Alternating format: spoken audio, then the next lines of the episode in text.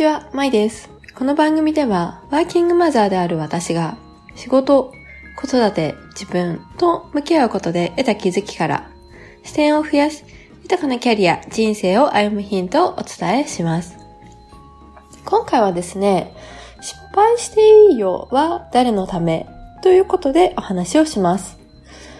先日ですね、娘、4歳の娘が洗面台で手をこう洗い終わった後に、この洗面台のシンクにですね、ちょっと髪の毛がついていることが気になったみたくて、その蛇口がですね、こう引っ張るとホースみたいに伸びるものなんですけれども、それを引き出して、そのシンクを洗い流そうとしているときに、本人はちょっと気づかずに、まあ、洗面台のシンクの外にまでこう、水が実は流れていて、床がちょっと水浸しになっているっていうことがありました。私が、こう、それに、そのことに気づいたときに、わーというふうに、こう、大きな声を出したら、まあ、娘も気づいて、で、その直後にですね、その娘が私の顔を、娘自体の顔がすごく怯えた顔つきで見ていたということがありました。で、そのなんか娘の怯えた表情っていうのが、今でもその脳裏に焼き付いていて忘れられないんですけれども、多分それはおそらく私に怒られるっていうふうに思ったんだと思います。その時の娘の心の声を、まあ想像してみるならば、ああ、やっちゃった。どうしよう。水でべちゃべちゃだ。またママに怒られちゃう。怖いよっていう、なんかこんな感じなんじゃないかなっていうふうに、こう勝手に想像をしておりました。で、そんな表情を見て、ふと私は、あ娘の失敗に対して怒っている自分がいるんだなっていうことを再認識しました。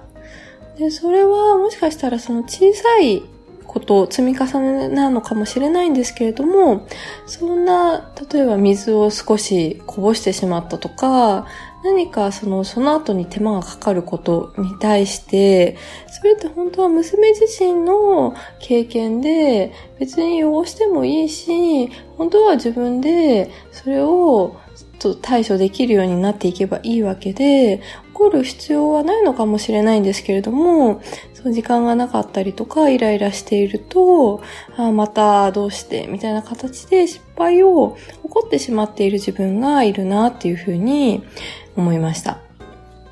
でその、まあ、娘に限らずなんですけれども、自分が相手にとっている態度っていうのは、結果、その自分が自分へも同じ声掛けであったりとか、態度をとっていて、自分の少しの失敗も許せない自分とか、責めてしまう自分とか、だから完璧を求めたくなる自分とか、その結果行動できなかったり、不安を抱えてしまっていて、自分にとってもマイナスの影響を与えているっていうことにも気づきました。自分の、まあ、失敗をもっと許容できれば、自分自身ももっと動きやすくなって楽に生きていけるのになっていうふうに感じたときに、そのまずは相手の失敗に OK を出してみることから始めたらどうだろうなっていうふうに、あの、その、娘の表情を見た時にずっと考えていて、そう考えながらとっさに出た言葉が心配してもいいんだよという言葉でした。娘にその失敗してもいいんだよっていう風に声掛けした時に、娘はですね、結構目を見開いてとてもびっくりしたような、また表情をしていて、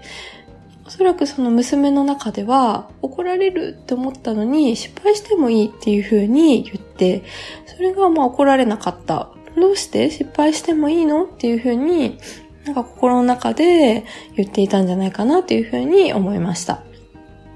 まあ、その後ですね、こぼしても拭けばいいだからいいだけだから一緒に拭こうっていう風に伝えると、なんかその今ずっと罪悪感があった娘の表情が明るい表情になって、なんかすごく、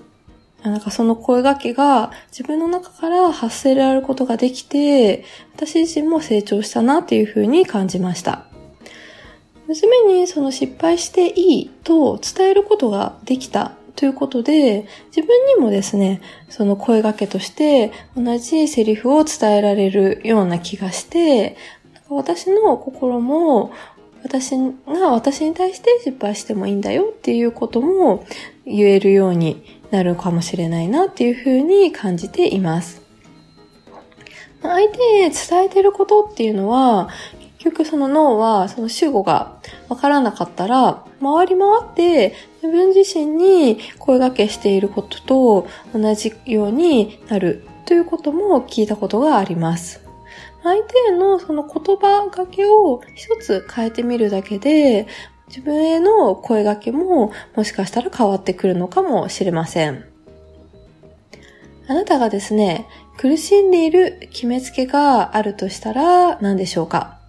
それは相手にどんな声掛けができたらあなた自身を解放することができますでしょうかツイッターや質問箱などもやっておりますので、ぜひそちらからご感想やご質問などをお待ちしております。それではですね、本日も最後までお聴きいただきましてありがとうございました。